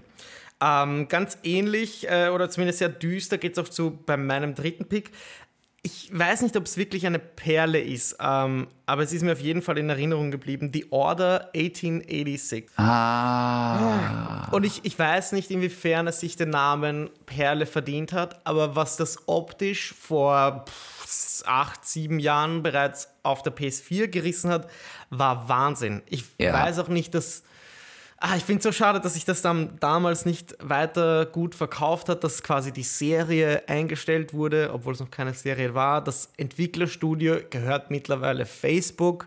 Also oh es Gott. kommt da auch mittlerweile sicher kein Titel nach. Ähm, ja, cineastisch ist das wahnsinnig gut inszeniert. Ähm, es spielt in einem alternativen viktorianischen London, äh, in der wie sagen wir, eine Bande an Charakteren, nennen wir sie so, äh, verschiedene Waffen zur Verfügung hat, die es zur damaligen Zeit nicht gibt. Das Ganze ein Orden. In, ein Orden, danke, danke, danke. Das ist natürlich die Order, ja. hey, es, ist, es, ist, Mittwoch 9 Uhr am Abend, muss das dazu sagen. Äh, ja, genau, es geht gegen Werwölfe mit Tesla-Waffen. Also es, das Waffenarsenal war richtig klasse, das, das ganze Spiel Design war wirklich schön, der Artstyle, also dieses dunkle, verwaschene, viktorianische London mit äh, diesen prunkvollen Mänteln und dieser wahnsinnig stilvollen Atmosphäre. Ähm, die wussten genau, wo sie hingehen wollen. Ja. Nur hat es irgendwie äh, im Endeffekt nicht ganz gereicht, auch spielerisch für Höhe, nicht Höhepunkte, aber dass das auch wirklich Spiele, was optisch Masterclass ist, hätte auch Spieler spielerisch so umgesetzt werden müssen. Und da ähm, laggt das Spiel leider ziemlich. Es ist aber ja. für acht Stunden wirklich, wirklich eine. Es ist leider nicht lange, das ist das nächste Problem, aber für die acht Stunden ist es wirklich gut. Und ähm, wer die Zeit hat, es kostet kaum was, probiert es aus. Ich wollte gerade sagen, ich glaube, das Spiel kostet jetzt vielleicht 10 Euro oder sowas, kriegt man das immer wieder mal mit. Du wirst lachen, ich hatte es auf der PS5 installiert und habe mal wieder reingespielt, mhm. weil ich so Bock auf dieses Spiel hatte. Ähm, das war einer der großen Launch-Titel für die PS4. Das Entwicklerstudio, schade, was daraus geworden ist, weil Ready ah, at Dawn hat ja. damals die zwei God of War Spin-Offs gemacht auf, ähm, auf, der PSP. Genau. Und gerade Ghost of Sparta musste sich wirklich nicht hinter God of War 3 verstecken. Das war unfassbar. Mhm. Ähm, ich fand es auch schade, dass der Order 1886 nicht aufgegriffen wurde. Gott, das, das Problem ist, das Spiel hat story- und charaktertechnisch viel richtig gemacht. Optisch war es damals und ist es auch heute übrigens noch ein ja, das, ziemlicher Genuss. Ja, genau, deswegen ist es eine Perle auch, weil es kann heute noch mithalten optisch. Es kann heute noch gut aussehen. Das Problem ist, es war gameplay-technisch nie gut. Ja. Also es war weder ein guter Shooter, ähm, es kam auch damals zu einer Zeit raus, wo ich mich noch erinnere, da gab es nur eine Debatte. Wie lange ist ein Spiel?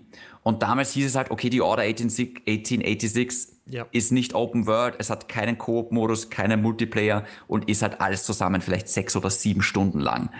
Und damals haben alle gesagt, boah, weißt, das geht gar nicht. Heutzutage sieht man es vielleicht ein bisschen anders. Heute habe ich das Gefühl, es geht eher wieder in Richtung weniger ist mehr. Ja. Ähm, aber damals wollten halt auch viele keine 70 Euro für sieben Stunden zahlen, was ich irgendwo nachvollziehen kann. Ich habe es mir damals auch mit einem Kumpel gemeinsam gekauft, dass man sagen, okay, 30 Euro tut nicht so weh.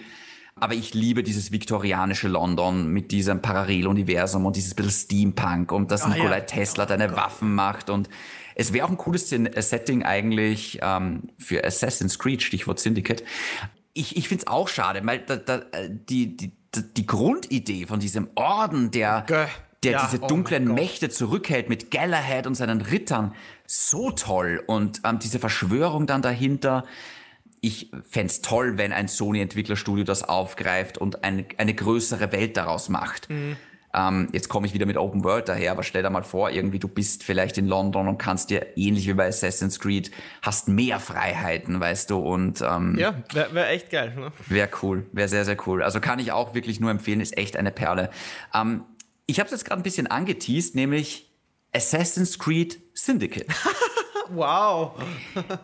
ähm, ganz kurz, weil Ehre wem Ehre gebührt. Der YouTube-Kanal Keiner Funny Games hat vor kurzem ein ah zweieinhalbstündiges Video hochgeladen, wo der Barrett alle Assassin's Creed Spiele nochmal aufreißt und die rankt. Ähm, es ist eine coole Zeitreise durch Assassin's Creed und wie weit es diese Serie gebracht hat. Ich kann es jedem empfehlen. Gebt einfach ein, keiner von die Games, Assassin's Creed Games ranked oder irgendwie sowas. Wirklich toll. Und dieses Spiel hat mir gezeigt, also Entschuldigung, dieses Video hat mir gezeigt, holy shit, Assassin's Creed Syndicate ist wirklich underrated. Weil das Spiel hat jeder ignoriert, nachdem Unity so eine Enttäuschung war. Das stimmt. Dabei war Assassin's Creed Syndicate wirklich in vielerlei Hinsicht das letzte wirkliche und beste Assassin's Creed, weil direkt danach ging es mit Origins in die The Witcher 3 Rollenspielecke. Und Assassin's Creed Syndicate war das letzte, wo sie gesagt haben, okay, keine offene Welt, aber eine offene Stadt. Wir konzentrieren uns auf eine Stadt, nämlich London. Mit den zwei vielleicht besten Charakteren überhaupt, nämlich Jacob und Evie Fry ähm, du konntest zwischen den beiden hin und her schalten. Ähm, es hatte viel von Gangs of New York, dass du halt wirklich Viertel für Viertel mit deiner Gang zurückeroberst, mit Straßenprügeleien und ähm, ja, wirklich so ein bisschen Gangs of New York-Style. Also jeder, der diesen Film mag, wird diese Atmosphäre mögen. Und ähm, mhm. wirklich noch, das war noch wirklich Assassin's Creed. Weißt du, noch dieses ich möchte fast sagen, ja, mittlerweile ja. Oldschool Assassin's Creed. Ja, schon mit Sachen Absolut. upgraden, aber nicht mit Diablo-Loot-System. Schon Rollenspiel, aber nicht so übertrieben. Das war noch mehr auf Stealth. Da gab es noch ein ganz anderes Kampfsystem. Ich fand die Story und die Charaktere so, so toll in diesem Spiel. Ich, hast du es gespielt, Chris? Nein, ich wollte gerade fragen, war das der letzte Teil vor Origins? Das war der letzte Teil vor Origins, ja. Okay. Ja, ja. Und Na, den habe ich leider nicht mehr hier tolle Anspielungen auf Jack the Ripper war irgendwie dabei. Ähm, es war äh, Edison war dabei, ähm, LeBelle war dabei, äh, Winston Churchill war sogar dabei. Es gab später sogar nämlich einen Zeitsprung zum Zweiten Weltkrieg. Da gab es eine DLC Deswegen Winston Churchill, nicht was jetzt ein paar verwirrt sind. ähm, aber großartig. Es ist so schade, dass dieser Teil einen unfassbar hässlichen Bug auf der PS5 hat, dass alle Schatten flackern. Oh. Es ist so furchtbar. Offenbar kommt die PS5 mit dieser Engine nicht zurecht. Aber es ist jetzt gerade im PC im Sale für 10 Euro. Ich habe echt überlegt, ich würde so gerne auf der PS5 zocken, aber das wird nicht mehr gepatcht von Ubisoft, diese Wichser. ähm, es ist, es ist so schade, weil, ja, ich habe nämlich vor kurzem Unity auf dem PC nachgeholt und ich finde auch Unity, jetzt wo es funktioniert, ist es sehr, sehr underrated eigentlich im Nachhinein. Aber Unity, ja, Syndicate hat einfach alles richtig gemacht im Vergleich zu Unity, aber es hat einfach niemand gespielt leider. Ja, ist interessant, weil es ist von allen Assassin's Creed-Titeln der einzige Titel, den ich nicht gespielt habe. Ja, es geht, glaube ich, vielen so. Es ist ein krass. schwerer Fehler. Holt das krass. mal nach. Echt krass. Ja, ja, okay, okay. Mal schauen, ob man das mitnehmen für einen Zehner. Ist auch nicht überlang. Das kann man in gut 20 Stunden locker durchspielen. Oh, okay. Ja, das ist kein 150 Valhalla Odyssey Spiel. Mhm. Und ganz ehrlich, es würde mich freuen, wenn Assassin's Creed wieder in Richtung so geht. Nämlich, gebt mir Welt. eine Stadt wie Rom, Wien, Moskau, Berlin, mir scheißegal, gebt mir einen coolen Assassinen und geht wieder bisschen, macht endlich Parcours cool. Ihr habt, ihr habt das immer noch nicht geschafft, dass das Parcours-System funktioniert. Es wird, tut das immer verschlimmbessern. ja, um, ähm, das ist wahr. Das würde mich sehr freuen, wenn sie wieder zurückgehen. Assassin's Creed. Macht diese Rollenspiel-Ding, macht das weiter, aber geht, geht uns auch wieder ein Assassin's Creed, was mehr bei Syndicate an. Mhm eher kompakter, ne? lieber eine Stadt als eine große Welt. Ja, ne? und das richtig gut und nicht so ja. übertrieben bei Valhalla, weil mittlerweile ich ärgere mich so über Valhalla und mich selber, weil ich würde es hat alles drin. Ich liebe Wikinger, ich liebe dieses nordische Setting, ich liebe solche Rollenspiele wie Witcher 3, aber ich kann nicht mehr nach 50 Stunden. ich kann einfach nicht mehr. Es ist, es ist tot gespielt ja. und es wäre einfach so viel besser, wenn das Spiel nach 40 Stunden spätestens einfach aufgehört hätte. Mhm dann hätte ich es in viel besser Erinnerung und ich hätte mich gefreut, aber ich weiß genau, das Spiel verlangt mindestens noch 20 Stunden von mir und die habe ich nicht. Mhm, mh, mh. Okay, ja, geil. Hätte ich nicht gedacht, dass Syndicate so underrated ist, also unterbewertet. Ist, glaube ich, das ähm, Assassin's Creed das Hauptspiel, was sich am schlechtesten verkauft hat, nämlich. Krass. Eigentlich krass. Ja, deswegen okay, schade. Ähm, äh, was haben wir? Zwei habe ich noch auf der Liste. Ja. Ähm, dann nehme ich The Vanishing of Ethan Carter ich äh, wollte unbedingt einen Walking Simulator in meine Liste nehmen. Oder Walking Simulator ist natürlich sehr, ähm, sehr unvorsichtig jetzt formuliert, äh, weil sich die alle unterschiedlich spielen. Ich habe auch kürzlich, glaube ich, erwähnt, Everybody's Gone to the Rapture. Voll, es ja. Es gibt äh, Gone Home, ähm, das schon vor vielen Jahren äh, total viele Preise abgeräumt hat. Aber von allen muss ich ehrlich sagen, The Vanishing of Ethan Carter, und das ist jetzt auch schon sechs Jahre alt, das kann man für ein paar Euros auf Steam mitnehmen, ist von dem äh, polnischen Entwickler The Astronauts. Ich warte seit sechs Jahren auf den nächsten Teil von diesen Herren. Ähm, äh, es geht aber in The Vanishing of Ethan Carter um eine Detektivstory, die in äh, einem Dorf spielt, mehr ein kleines Haus, also die Welt ist nicht wirklich groß, aber wirklich hyperrealistisch. Also die Lichtstimmung, die Vegetation, das sieht alles extrem real aus. Und das hatte es schon mhm. vor fünf Jahren. Und dadurch ist es mir halt so lebhaft in Erinnerung. Ich kann noch genau fühlen, wie ich mich in dieser Welt gefühlt habe. Du bist also ein, ein Detektiv, sollst einen, einen Mordfall, ein Verschwinden klären. Natürlich gerät das dann, ähm, also diese, die, diese, dieses Mysterium wird immer größer, immer komplexer und nimmt fast schon so Lovecraft-Züge an. Also es wird dann wirklich fantastisch, fantastisch unheimlich, sehr skurril, absurd. Ähm, es gibt fantastisch inszenierte Szenen, die ähm, einfach nicht so richtig in dieses Setting passen wollen, weil es eine Detektivstory ist, aber gleichzeitig passt das wie Faust aufs Auge. Die haben irgendwie so, einen, so ein tristes Setting, das von roten, so orangener Abendsonne durchdrungen wird. Du spielst die ganze Zeit ja. in diesem Setting und auf einmal erscheint aber im Wald, du gehst gerade, suchst, erscheint ein Astronaut und auf einmal mhm. siehst du diesen Astronauten und der springt über oh, da kommt gleich die Polizei beim Astronauten. Also springt, er, springt er halt und du folgst denen und so spielerisch kommst du zu den Hinweisen. Immer durch so übernatürliche Dinge cool. entdeckst du immer mehr und ähm, es dauert auch durchaus lange für einen Walking Simulator und von allen, die ich bis jetzt ausprobiert habe oder die ich durchgespielt habe, ist das echt so eine Story, die mir, die mir echt gut in Erinnerung ist und auch wie die Order, das schaut heute noch so gestochen scharf, so gut aus, dass ich das nur wärmstens empfehlen kann. Cool. Äh, ja. Cool. Äh, hast du eigentlich was über für Walking Simulator? Gar nicht, Gar leider. Nicht, ja. naja. Gar nicht, nein. Okay. Ist nicht, ist nicht jedermanns Sache. das stimmt. Ich glaube, das nächste Spiel ist auch nicht unbedingt jedermanns Sache, weil ich habe noch einen Titel auf meiner Liste und zwar Thief. Ein Spiel, und zwar meine ich jetzt nicht das Original von aus dem Jahre Schnee, sondern tatsächlich das Remake vor sieben, acht Jahren. Ich glaube, es war ein ziemlich früher lange, Titel ja. für die PS4 von Square Enix. War ein Reboot, ähm, ist nichts draus geworden. Es ist, ich, ich fand das Spiel wirklich, wirklich toll. Ich kann aber verstehen, warum das viele nicht so mochten, weil ich habe es damals auf der PS4 gezockt und habe irgendwann, warum auch immer, aufgehört und ich habe es dann irgendwann auf dem PC im Lockdown nachgeholt und ich habe mich dann wieder komplett neu in dieses Spiel verliebt und es ist einfach auch da, wir reden wieder von einem reinen Stealth-Spiel. Stealth. Mhm.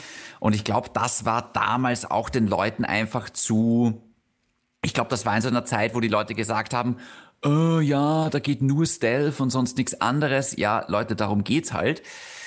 Ähm, es, die Stadt war so halbwegs frei erkundbar. Es war keine wirkliche Open World, sondern eher Gebiete mit Ladezeiten getrennt. Das war damals auch schon nicht mehr ganz so cool, um ehrlich zu sein. Dennoch, dieses Spiel ist so fucking underrated. Ich kann es dir gar nicht sagen. Damn. Mal abgesehen davon, dass es mittendrin ähm, du bist in irgendeiner Spukvilla oder ich glaube in so einer ehemaligen Irrenanstalt. Eines der gruseligsten Level aller Zeiten. Es ist so guter Horror in diesem einem Level drinnen, das ist unfassbar. Allein deswegen lohnt es sich schon, dieses Spiel zu zocken. Mhm. Und ansonsten, es ist einfach toll umgesetzt in der Ego-Ansicht. Es ist ähm, also, weißt du, wenn du eine Lade aufmachst oder wenn du irgendwas klaust, du siehst das immer mhm. toll animiert mit den Händen und so weiter. Ja. Und du bist halt wirklich ein Dieb. Du bist kein Assassine, kein Hitman, kein Meuchelmörder. Es geht wirklich um Diebstahl. Und du hast ganz viele Nebenaufgaben, kannst du auch auf, annehmen in der Stadt, wo es dann einfach heißt, hey, brich in den Juwelier ein und klau diese Maske oder ersetze diese Urkunde im Tresor gegen die gefälschte Urkunde mhm. oder klau dieses Bild. Und es ist einfach so geil und du kriegst dann natürlich Geld und in deinem Versteck siehst du dann die ganzen Sachen, die du geklaut hast und kannst dich upgraden und ähm, es ist, es ist vielleicht tatsächlich das letzte wirkliche AAA Stealth-Spiel, was erschienen ist. Geil. Es ist schon lange her, das ist schon verdammt lange her. Und 2014. Ich ja. habe gar, gar nicht so krasse Bezüge zu der Serie, aber ich kann mich noch sehr lebhaft, glaube ich, an Thief 3 erinnern. Oder zumindest einen der früheren Teile, weil das, was du meinst, ist ja das Reboot. Und schon da war so ein, ein Hauptmerkmal der Serie immer äh, wenige Mittel zu haben. Es, es, ist natürlich alles in der Nacht. Ähm, First Person, auch für damals, äh, für damalige Verhältnisse war das eigentlich ziemlich beeindruckend. Es fehlte irgendwie aber auch an, an Inhalten, meine ich. Äh, du hattest ja, du hast nur diese Stadt, kannst dich durch die Schatten bewegen und ja, hast ja nicht wirklich äh, großartige Kämpfe, würde ich meinen. Du hast, glaube ich, einen Bogen dabei oder eine Armbrust. Du hast einen Bogen, sein? aber auch beim Bogen geht es mehr darum, dass du so Wasserpfeile, die Fackeln löschen und so. Mm, genau, genau. Ähm, ja, aber wie genau. gesagt, es, es, geht ja gar nicht, dass du da mit Schwert, Axt und Armbrust äh, durchrennst. Das soll es ja auch gar nicht sein. Also es ist ähnlich wie bei Sticks, wenn dich eine Wache erwischt, mit der wirst du vielleicht fertig, aber mit zwei Wachen hast du in der Regel halt keine Chance. Das mhm, mhm. kommt halt auch ein bisschen der Realismus ähm, dann zum Einsatz. Aber ich finde, Oh, ich würde mir halt wirklich eine Thief wünschen, quasi mit dem Parcours-System und dieser Ego-Ansicht aus Mirror's Edge nochmal. Ha, das hat ich ähm, sogar auf der Liste. Und einer, und einer offenen Stadt. Das wäre schon nochmal sehr, sehr cool. Es wird, ja. befürchte ich, nicht passieren, weil das Spiel ähm, haben, glaube ich, nicht viele gespielt.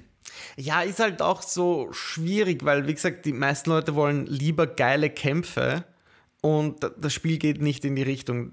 Sie wollen Open World und das hat keine Open World. Es ist halt auch so eine Serie, die irgendwie in der Zeit festhängt und da müsste mal jemand herkommen und dieses ganze Genre überarbeiten, dass es wieder zeitgemäß auf diese Marke passt.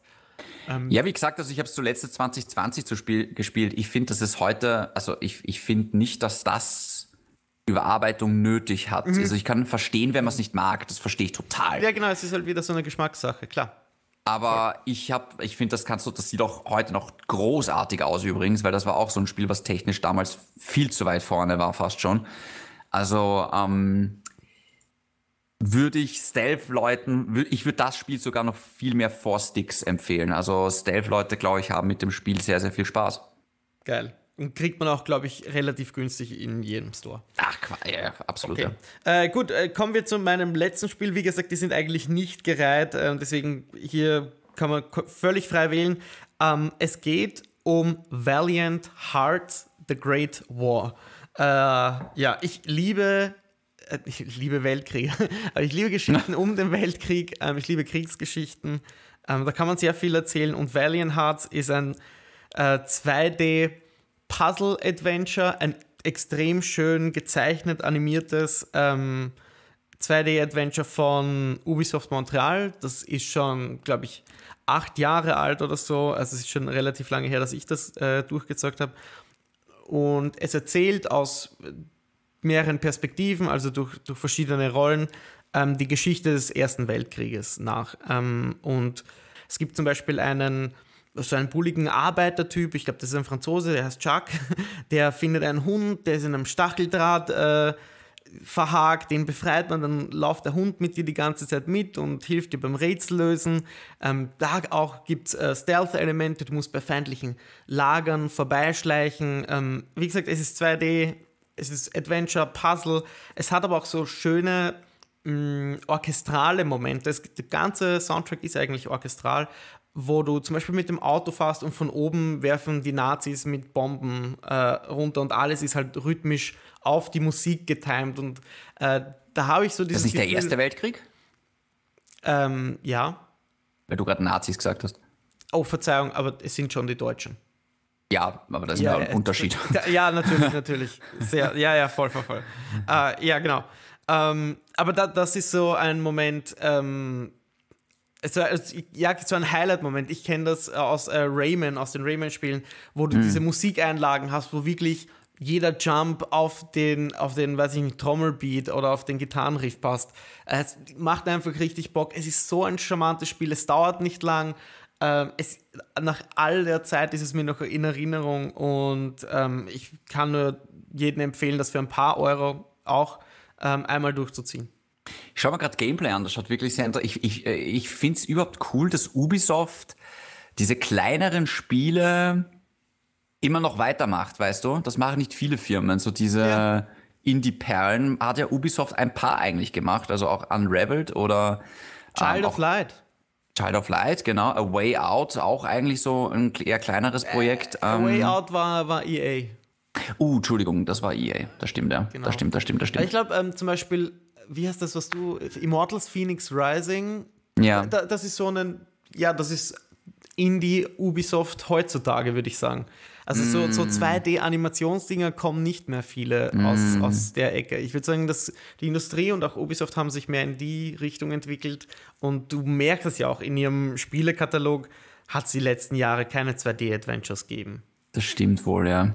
Und das ist halt echt so eine Perle. Auch, aber Child of Light oder diese ganzen anderen Titel, ähm, die Ubisoft damals gemacht hat, mit wie auch Rayman, also Origins und Legends. ja, das sind tolle das sind Spiele. Alles, alles sind alles so gute Spiele, aber gerade wegen der Weltkriegsdynamik äh, oder Geschichte und diesen Charakteren, der Musik und so, das ist einfach ähm, genau meins gewesen und mhm. ja, bis heute nicht vergessen. Sehr cool. Ähm, Was das letzte? letzte auf meiner Liste, und ich glaube, ich klinge mittlerweile wie eine Platte, die einen Sprung hat. Du warst doch den ganzen Tag im Radio zu hören, oder? das stimmt. Ähm, Darksiders. Ach, so deswegen der Sprung. Und ich, ich dachte, deine Stimme ist im Arsch. Nein, nein, nein. Ähm, und ich denke mir, ich tue mir gerade ein bisschen schwer, einen Teil rauszunehmen, deswegen habe ich einfach die ganze Serie draufgeschrieben. Ich habe okay, wirklich das Gefühl dass Darksiders immer noch eine Serie ist, die viele ignorieren und das ist ein Riesenfehler. Der erste Teil war einfach eine richtig geile Mischung aus Zelda und vielleicht ein bisschen God of War, aber. Batman. Batman? Ich habe Batman. Mit dem Flügel. Du konntest so fliegen auch. Ich weiß, ich kann mich an den ersten Teil noch sehr gut erinnern. Das würde ich auch sehr weit oben auf meiner Underdog-Liste haben. Also Batman, wenn du jetzt Batman Arkham Asylum meinst, dann nein. Damit hat es gameplay-technisch eigentlich nicht viel zu tun. Weiß okay. nicht, an was du dich da jetzt gerade erinnerst. Ja, okay. ähm, es gab Flügel, mit denen konntest du so ein bisschen gleiten, aber jetzt Batman, der Vergleich, würde ich sagen, der hinkt ein bisschen. Ähm, aber es ging tatsächlich mehr um die Zelda Dungeons. Das war so das große Highlight. Und irgendwie haben, glaube ich, viele nicht gecheckt, dass das ein Adventure à la Zelda ist und haben gedacht, ach, das ist so ein billiger God of War-Klon. Ähm, vielleicht auch bisschen die Schuld von der Firma damals, dass sie einfach die Kämpfe so in den Vordergrund gestellt haben in den Trailern. Aber ich fand die Story mhm. auch großartig mit dem apokalyptischen Reiter, ja, mit dem voll. Watcher gesprochen von Mark Hamill, der dich da, echt, ähm, ja, der ah. dich da begleitet hat. Das war wirklich toll. Dann Darksiders 2 hat das Ganze großartig erweitert mit so einer Loot-Spirale aller Diablo, wo man dann tot gespielt hat. Genau. Darksiders 3 war plötzlich ein Souls-like, wo man Fury gespielt hat und es war dann wirklich ein, ein Dark Souls, halt wirklich knackiger Schwierigkeitsgrad, die Kämpfe äh, mit diesen Bonfiren und so weiter. Das wird dir sehr gut gefallen, Chris. Ich habe es ähm, wirklich em embarrassing, jetzt kommt ein peinliches Geständnis. Ich habe mhm. mehrfach versucht, ähm, Darksiders 3 auf schwer zu spielen, weil ich gehe nicht unter schwer. Ne? Das mache ich mhm. nicht. Und habe vielleicht, ich gehe 15 na, keine Ahnung, wie viele Schritte, aber da kam eine Hexe, gleich ganz am Anfang. Du machst die zehn gleichen Gegner platt, landest immer in dieser Halle wo dann irgend so eine, so eine Hexe ist, irgendwas war da. Und ja, ja. ich bin an der nicht vorbeigekommen. Ich habe das sicher fünfmal begonnen und jedes Mal dann aufgehört und liegen lassen. Und bis heute nicht mehr angerührt. So viel zum ist, Thema, ganz, du ist ganz nicht peinlich. unter schwer. Ähm, dann hätte ja. ich es vielleicht mal auf normal probiert. ähm, nein, aber es ist, es ist, ein tolles Spiel. Also es, es, es ist wirklich, wirklich super. Ähm, es sind auch zwei coole DLCs entschieden. Und das letzte, das ist vielleicht das underratedste überhaupt, Darksiders Genesis. Mhm. Was einfach viele als billiges Spin-off vielleicht abgetan haben. Aber das Ding hat einfach die Perspektive verändert in Richtung Diablo. Mhm. Also von der Kamera her jetzt. Ja. Und du spielst entweder Krieg oder, ah, wie hieß der andere jetzt noch schnell? Der Tod? Nein, Death, Fury, war und Strive, genau, Strive mit den zwei Pistolen. Der hat, da hat sich so ein bisschen wie ein Twin-Stick-Shooter gespielt. Mhm. Äh, ging auch komplett im Koop und es war alles drin, was Darksiders braucht. Es waren wieder diese Zelda-Rätsel drin, es waren coole Kämpfe drin, Bossgegner, ähm, Upgrade-System. Oh, es war so toll. Darks ich, kann mir, ich, kann, ich kann mir gar nicht äh, aussuchen, ob ich jetzt Darksiders 4 möchte oder Darksiders Genesis 2. Okay, so. Weil okay, beides ja, so toll war. Ich könnte mir jetzt nicht mal sagen. Sie haben auf jeden Fall gesagt, Darksiders Genesis und Darksiders 3 waren erfolgreich genug, damit Darksiders 4 kommt. Mhm. Aber ich habe das Gefühl, die Serie ist so, ist so gerade noch so am Leben. Weißt du, ich habe nicht das Gefühl, dass sie großartig erfolgreich ist, sondern gerade so erfolgreich, dass sich ein nächster Teil ausgeht. Mhm. Ich glaube, zwischen Darksiders 2 und Darksiders 3 ist ja irrsinnig viel Zeit vergangen. Ein Jahrzehnt fast, würde ich sagen. Oh mein Gott, dass ja. das jemals zurückkommt, war die schönste Überraschung. Also ich kann diese Serie nur jedem ans Herz legen. Der Artstyle ist toll, die, die, die Voice Actors sind so großartig. Die ganze Story um diese drei Königreiche und Engel und, und Hölle und oh, es ist so toll. Gibt es da nicht auch eine, so eine Art Definitive Edition, wo du dir eh alle drei Teile holen kannst? Auf jeden Fall, ja. Es gibt eine. Um das es, nachzuholen? Ja, ja. Ähm, ja. Sie wurden auch für PS4 neu aufgelegt, also für die alten Next-Gen-Konsolen unter Anführungszeichen. Die gibt es dann quasi nochmal in einer bisschen schöneren Version. Ähm, aber ich würde es wirklich so machen, wenn ihr sagt, hey, ich mag Zelda, zockt mal den ersten Teil. Wenn ihr sagt, nein, ich mag einen Souls-like, zockt den dritten. Wenn ihr sagt, nee, das mit diesem Twin-Stick-Shooter-Ansatz gefällt mir besser, dann zockt auf jeden Fall Genesis. Der ist auch im Solo super spielbar. Da kann man fließend hin und her schalten zwischen Krieg Was? und Strive. Ähm, also das, die sind alle toll in Wahrheit. Und natürlich alle warten nur darauf, dass es endlich ein Spiel gibt, wo man alle vier spielen kann, alle vier Reiter, dass die endlich zusammenkommen. Ich wollte es gerade sagen, eigentlich fehlt der vierte Teil, um alle Reiter-Stories beisammen zu haben. Ne? Genau. Das abzuschließen, das wäre schön. Aber es ist, es ist so eine Serie, wo ich mir denke, ah, es ist, das kriegt nicht genug Aufmerksamkeit und mhm. das ist ein bisschen schade, weil die Spiele auch von der Qualität her richtig gut sind. Ja. Kann ich so unterschreiben, kann ich echt, wenn ich nicht so scheiße wäre im dritten Teil. Chris, ich habe noch ein, zwei Honorable Mentions. Oh, okay. Das ja. machen wir jetzt aber ganz kurz. Mag ganz kurz, ja. Eine Sache, Need for Speed Heat. Das letzte Need for Speed ist einfach von allen ignoriert worden, dabei war es endlich mal wieder gut. Wollte ich nur kurz gesagt haben. Okay, noted. Tearaway, ein Spiel, was damals exklusiv auf die Vita gekommen ist von Media Molecule. Niemand hatte die Vita, deswegen ist dieses Spiel untergegangen. Es wurde irgendwann auf die PS3 geportet, aber das ist so ein tolles Adventure. Das, okay. Also kein Adventure, ja. Ähm, mehr so ein Action-Adventure wie Sackboy jetzt. Ja. Es war so toll. ähm, Titanfall 2. Oh, gut, der ist, der ist, ein guter Typ, ja. Der für mich beste Shooter der letzten Generation, mhm. besser als jedes Call of Duty oder Battlefield, vor allem im Singleplayer.